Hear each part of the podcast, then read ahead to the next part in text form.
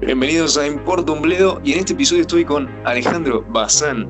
Acaba de escribir y va a sacar una review de Birds of Prey, Importa un Bledo, así que estamos acá para hablar de la película. ¿Todo bien, Alejandro Bazán? ¿Todo bien y vos? Bien, todo tranqui. Pero no sé si le podemos llegar a decir película. Nombrarla. ¿Cómo le dirías? Película. Intento desesperado de atraer personas. De atraer público, de ser querida, de ser aceptada. Claro, yo no sé exactamente qué, ¿no? Porque es verdad, es cierto que como que quiso agarrar lo mejor de Suicide Squad, que fue bastante, bastante vapuleada No por la crítica. No, no existe, no existe lo mejor de Suicide Squad. No, no tiene nada bueno Suicide Squad. Nada. La estética. Ganaron Oscars, creo que por eso, por maquillaje. Sí, boludo. El Oscar que le dio el Oscar a Green Book como mejor película, ¿me estás jodiendo? Exactamente el mismo Oscar. Pero No significa nada. no significa nada, pero igual para hay una cosa que sí tengo que admitir, eh, en estética estaba muy bien esa película. Pasa que no, no, no va todo con. no va por ahí. O sea, tal vez la historia no, no representaba lo que se vio en estética. Igual vos dijiste que quiso rescatar lo mejor de Suicide Squad. ¿A vos te parece que Margot Robbie como Harley Quinn fue lo mejor? Eh, sí, la verdad que sí. O sea, ¿Te gustó Pensá lo que- como- bueno, pero lo mejor de Suicide, o sea, pensá bien lo que es el escuadrón, ese chabón. eh, No, no, está bien. no había o sea, nada rescatable. O sea, no me parece mismo. que. No es la misma pregunta lo- si te pareció lo mejor a que si te gustó, obviamente, por eso te lo hice separada. Claro. Sí, para mí sí, Harley Quinn de If eh, es lo mejorcito. O sea, fue la única que más o menos tuvo un desarrollo de, de personaje, el resto no. ¿Y te gustó? Margot Robbie como Harley Quinn. Sí. No conozco a otra, así que sí. Sí, sí, yo diría Bueno, que sí. la, de, la de los juegos de Batman, la de la serie animada. Bueno, en ese es, que esta, esta Harley Quinn está muy basada ahí, tengo entendido. Este personaje. Bueno, sí, convengamos que la Harley Quinn, Harley Quinn, el personaje nació en la serie animada de Batman. No es un personaje Claro. que nació en cómic. Claro, pero bueno, en, el, en los juegos de. Batman. ¿Cómo? Y ahí se basan todos, básicamente. Claro. O sea, No, a mí en los juegos de Batman Arkham, por ejemplo, me parece alto personaje Harley Quinn, pero en Margot Robbie me parece infumable. No me la banco. Sí, pero, o sea, tengo entendido eso, que este personaje, de- teniendo en cuenta que los fans se requedaron con la versión del juego, el, el Arkham Asylum, que de hecho después también esa personalidad de Harley Quinn se trasladó a los cómics y eventualmente a la pantalla grande, que fue con Suicide Squad, eh, es, es la personalidad que quedó de Harley Quinn al final. O sea, es, es en eso en lo que se basó todo el mundo. Sí, sí, obvio. Si bien no sé si viste la serie animada, yo la veía de, de chiquito y me acuerdo que era un personaje recontra aniñado, Harley Quinn. Y vi algunos episodios, pero no, no, no puedo decir que la vi ni en pedo. Habrá que verla esa. Es una. Sí, es re aniñado. Pasa que esa serie tiene un millón de episodios. Un día la quise empezar a ver y tipo no, no lo conseguí y ahí debajo. Claro. O sea, no te enganchó al principio. Y bueno, cuando encaraste esta película, ¿qué, ¿qué esperabas realmente? O sea, vos no la viste en el cine, ¿no? No, no, la vi en mi casa en cuarentena. ¿Y qué esperabas cuando la viste? ¿Esperabas más de.? De hecho, no la quería, o sea, no la, no la fui a, no la fui a ver al cine justamente porque no quería. Pero un día, qué sé yo, viste, en la cuarentena estoy acá ahí una noche y dije, bueno, ya fue, sale, ni, ni idea, a ver qué onda, a ver si tenía razón. Sí. En realidad quería demostrarme eso, quería demostrarme que tenía razón de que iba a ser una mierda y me demostré que tenía razón que iba a, y fue una mierda. Bueno, pero ya entraste con el prejuicio de que esta película es una cagada. Ya entré con el prejuicio de que esta película es una cagada y con el juicio de que no me gusta Margot Robbie como Harley Quinn. ¿Tenés alguna otra opción para, para Harley Quinn? No, no, ni idea. Yo estaba viendo un fan casting de Harley Quinn, podría ser Alison Brie o, o esta mina, una, una morocha que no me acuerdo el nombre. Pero bueno, Lo que pasa es que eso, esos fan casting lo hacen por, por apariencia, por tipo algo de. sí, igual ella, Margot Robbie, como Harley Quinn, es hipnótica, o sea, te, te llama la atención. Es que me parece infumable, boludo. Está tan desesperadamente tratando de ser graciosa todo el tiempo y de ser una niñita tan forzadamente que como que me saca el personaje. No, no, me doy cuenta que es muy sobreactuado. Sí, hablando, hablando de eso, eh, dato de color es que Margot Robbie escribió esta película en conjunto con, con la escritora, o sea, con otra escritora. O sea, ella misma habrá escrito las líneas Eso, eso nos da mucha pauta del por qué esta película es una mierda. Puede ser. O sea, si es, verdad que lo que más pensaba mientras la veía es que qué malo que es el guion y qué malos son los diálogos. Y mucho más el monólogo interno pedorro que tiene Harley Quinn durante toda la. El monólogo interno es infumable. Es como que agarró, que agarró todo lo que alguna vez hizo destacar a una película de comedia y lo metió. El diálogo infumable, la escena del, del, del sándwich, de la hamburguesa esa, del sándwich al principio, el desayuno me pareció un dolor de cabeza Tipo, no aguantaba para que se termine ese chiste que duró un montonazo y que era obvio cómo iba a terminar y que era obvio todo. Eso tenía esta película también, o sea, muchas cosas obvias, o sea, cayó en muchos clichés, eh, tipo, incluso en las coreografías de pelea. Vos ya sabías exactamente qué iba a pasar. Es, loco eso, ¿no? sí, totalmente. Para hacer una película de acción barra comedia, es bastante malo en ambos sentidos. O sea. Es como que es como, eh, también me dio la sensación de que se, quiso copiar, obviamente que no lo consiguió porque no tiene personalidad propia esta película, se quiso copiar mucho a Deadpool. Sí. Sacó un montón de cosas. tenés razón, ¿eh? es, medio, es medio una Deadpool ella que le habla al público. Claro, que le habla al público y es graciosa y se vuelve loca por la comida. Y viste, acordás, hay una escena en la que ella aspira cocaína, ¿viste? Sí. está en el aire y esa escena, tipo, está tipo la cocaína en el aire y ella como que eh, hace un respira por la nariz muy fuerte. Esa escena fue tipo, eh, igual, claro, esa escena tipo, estoy viendo literalmente Deadpool cuando se fuma las dos pistolas. Viste que en la Deadpool 1 dispara y el humito de las pistolas en vez de soplarlo se lo fuma. Sí. Que es eso, tipo es Deadpool. Sí, la verdad que sí, en ese sentido sí, y también noté que las motivaciones de ella eran muy aleatorias en todo momento, o sea, era, en ese sentido también era muy Deadpool o, no sé, muy Jack Sparrow, eh, tipo su, su, propio, su propia misión dentro de la película era cambiada de un momento a otro. No tenía ningún... Sí, aparte la relación con la, con la pendejita, tipo, nada que ver, de la nada. Eh, la, la amó y la adoptó como una hija, no sé qué, qué es Logan, boluda, estás jodiendo. Como que por eso te digo, no, no puedo parar de ver otras películas y otras cosas que ya se hicieron y Harley Quinn realmente no trajo nada nuevo, pero nada nuevo. Sí. Lo cual es algo que... ¿Qué? No, no, seguí, continúa la idea. No, digo, lo cual eh, no es nada nuevo, porque las películas de Marvel son una fórmula que se repiten en todas, excepto en cuatro o cinco, y excepto Joker, Warner Brothers viene haciendo lo mismo, con la Liga de la Justicia, con, con Man of Steel, con... Eh, ¿Cuál es la última que salió? bueno, de Suicide Squad y Aquaman. Totalmente. Eh, sí, de hecho después quería hablar un toque de cómo quedó el universo DC, que ahora debe ser una cosa media falopa, ¿no? No, quiero ni saber. Pero ¿qué era lo que no? No, que te estaba diciendo que algo que tampoco me gustó, pero para nada fue eh, ese montaje pedorro, que tengo entendido que esta película la, la editaron bastantes veces porque no sabían qué tonalidad le iban a dar, o sea, qué, qué iban a transmitir con la película. La reshutearon varias veces para intentar encontrar el tono correcto. Sí. Si bien en un principio iba a ser más Deadpool todavía, eh, o sea, creo que le querían hacer un rating R. Tiene igual un rating R, tiene bastante sangre. ¿o no? Sí, pero al mismo tiempo como que no, no, hay, no tiene ese gore que tal vez tuvo Deadpool, ¿no? Eh, eh, por ejemplo, el uso de drogas sí lo tiene, que no sé de qué sirvió, o sea, me pareció también medio re forzado. O sea, no, no, no sirvió para nada. Y qué sé Me lo quisieron meter ahí, O sea, si me preguntas a mí, todos quisieron meter ahí para ver qué pasaba y no sirvió nada. Nada sirvió para nada. Sí. Lo único que te puedo decir también, es... Pues, ¿qué? No, que también eso, que como se basó tanto en el personaje de, Harley Quinn, al ser lo único que funcionó, entre comillas, de Suicide Squad, Margot Robbie fue, de hecho, productora de esta película, escritora, eligió quién la iba a dirigir, buscó a los actores. Eh, es como que ella se quedó en ese papel de, que ella piensa qué es lo que va a funcionar y tal vez no, no sé. Y la verdad es que no sé eh, si ella levantó, la gran Ryan Reynolds que levantó solo la película, de haber tenido mucho peso, en su, decisión de haber tenido mucho peso.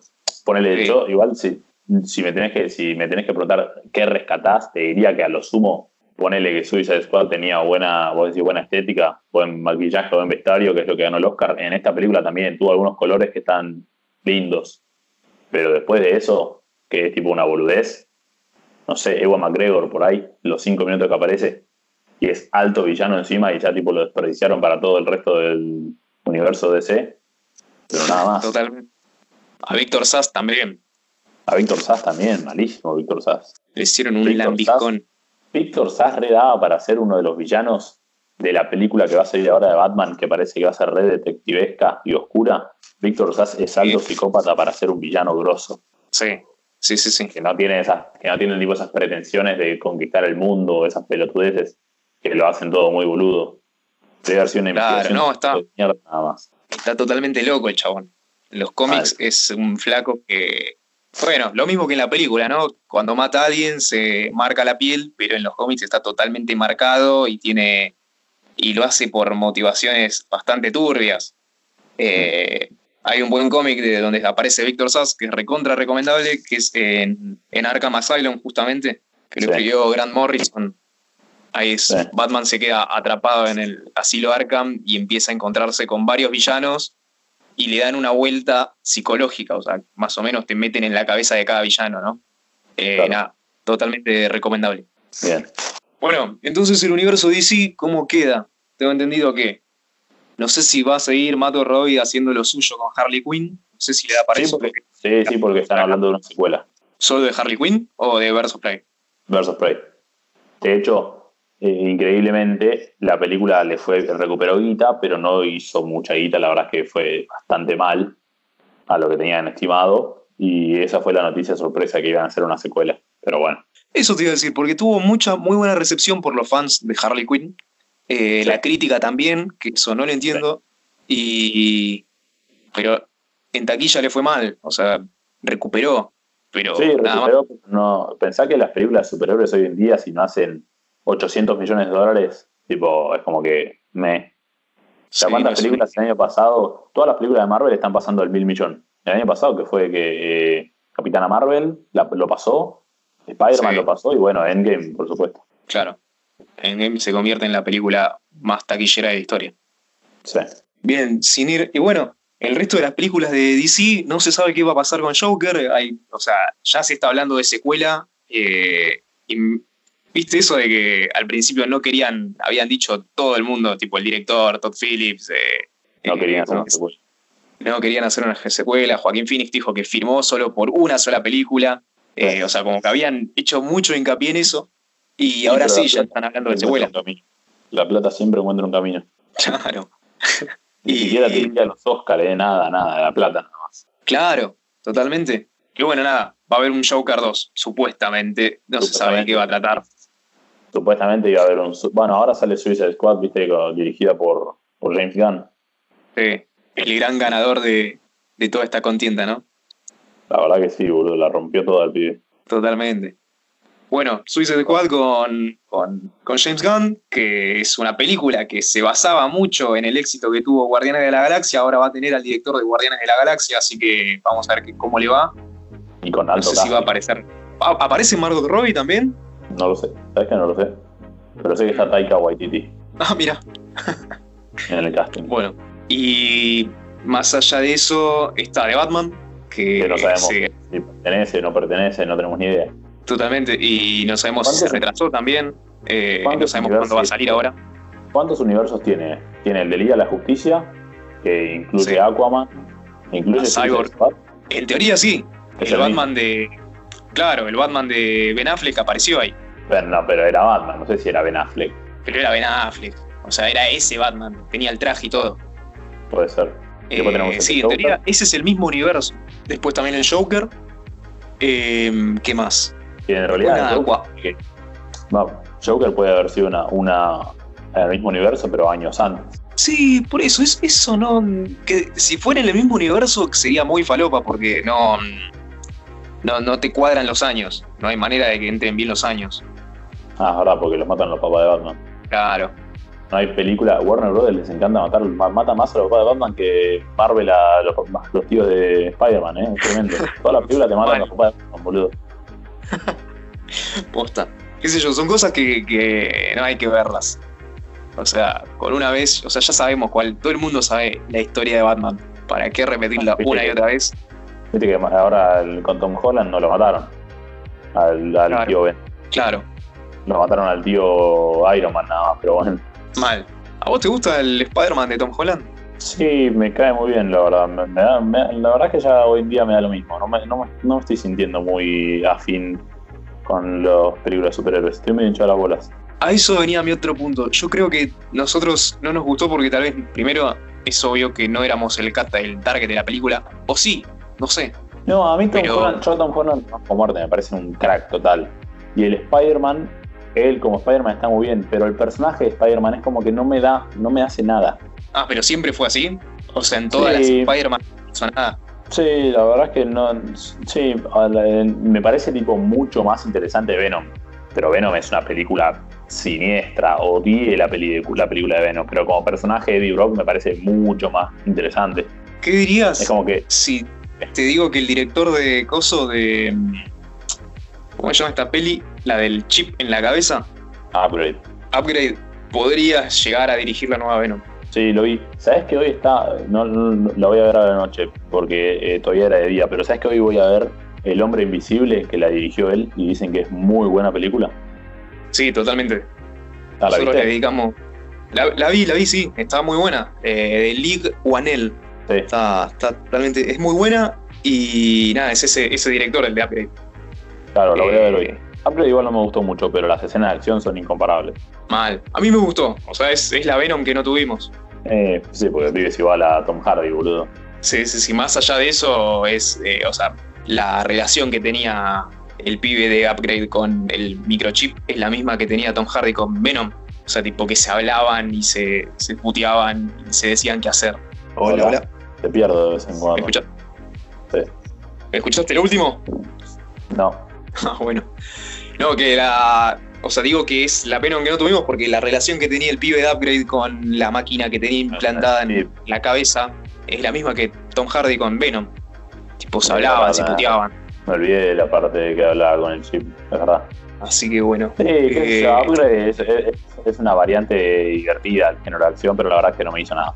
Ah, bueno.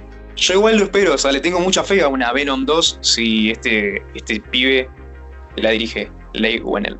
Yo la verdad es que no, porque para mí Venom tiene que ser R-rated. Tiene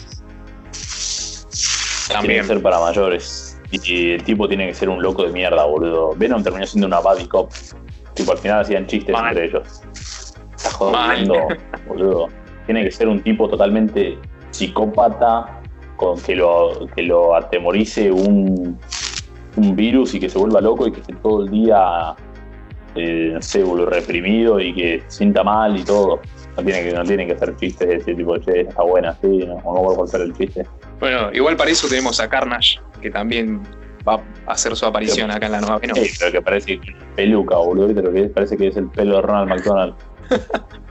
Y, Sí. y con Carnage, con Carnage más todavía tiene que ser una película violenta para mayores de 18. Tiene que haber sangre y tripas por todos lados. Claro. Sí, sí, sí, esa banco, ¿eh? Desperdician. Así que bueno. Bueno, no tenemos mucho más para decir de Versus Prey. O sea, nos- Sí, no para alargarlo, terminamos hablando de otras pelis. eh, Mal. Hablamos de, de, de esta nueva peli del vampiro. ¿Cómo se llamaba? Ah, eh, sí, la de Jared Leto. Morbius. Sí. Morbius. Que esa no sé en qué universo estará. No sé si va a estar en la parte de Venom o si va a estar en el de Spider-Man o qué. Está en el de Venom supuestamente y hablaron con Marvel para que Tom Holland aparezca. Y pasa que la guita, boludo, lo puede todo. Ya sé, ya sé, pero igual es muy raro. O sea, como que ahí están teniendo una filtración Marvel. Viste que Kevin Feige tenía, tenía un control absoluto ¿no? de las series y lo que estaba pasando. Y ahí me parece que se, se está filtrando un poco. Y pasa que Sony es un desastre. Sony son unos chotos. A ver, hacen películas por la guita, obviamente. No, no tiene ningún motivo más allá de exprimir todo lo que se pueda. No, Por supuesto que Marvel también, pero Marvel se nota que tiene una dedicación, le dedica cinco minutos a cada película. Sí, sí, sí. Eh, Igual- bueno, es justamente eh. porque todo pasa a través de Kevin Feige. Eh. Pero bueno, Sony no tiene ese, esa Kevin. mastermind atrás. No, la verdad es que lo que hizo Kevin Feige es, eh, es muy destacable, boludo. Para mí el tipo es un crack. Si bien las películas terminan siendo siempre las mismas, lo que se creó el tipo este es realmente para aplaudirlo. Es un grosso.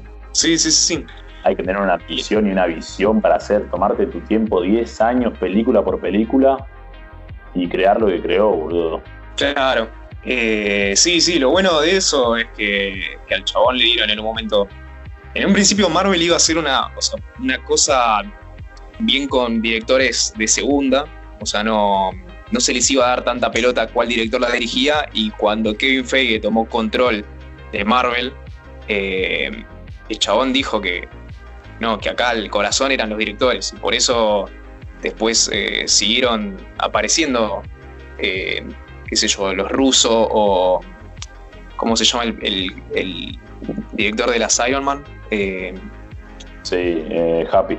Sí, ah, sí, sí. la puta madre. Bueno, no importa. John Favreau. sí, John Favreau. O sea, como que le dio autoría a, los directores. Sí, así le fue, boludo. Guardianes de la Sí, obvio.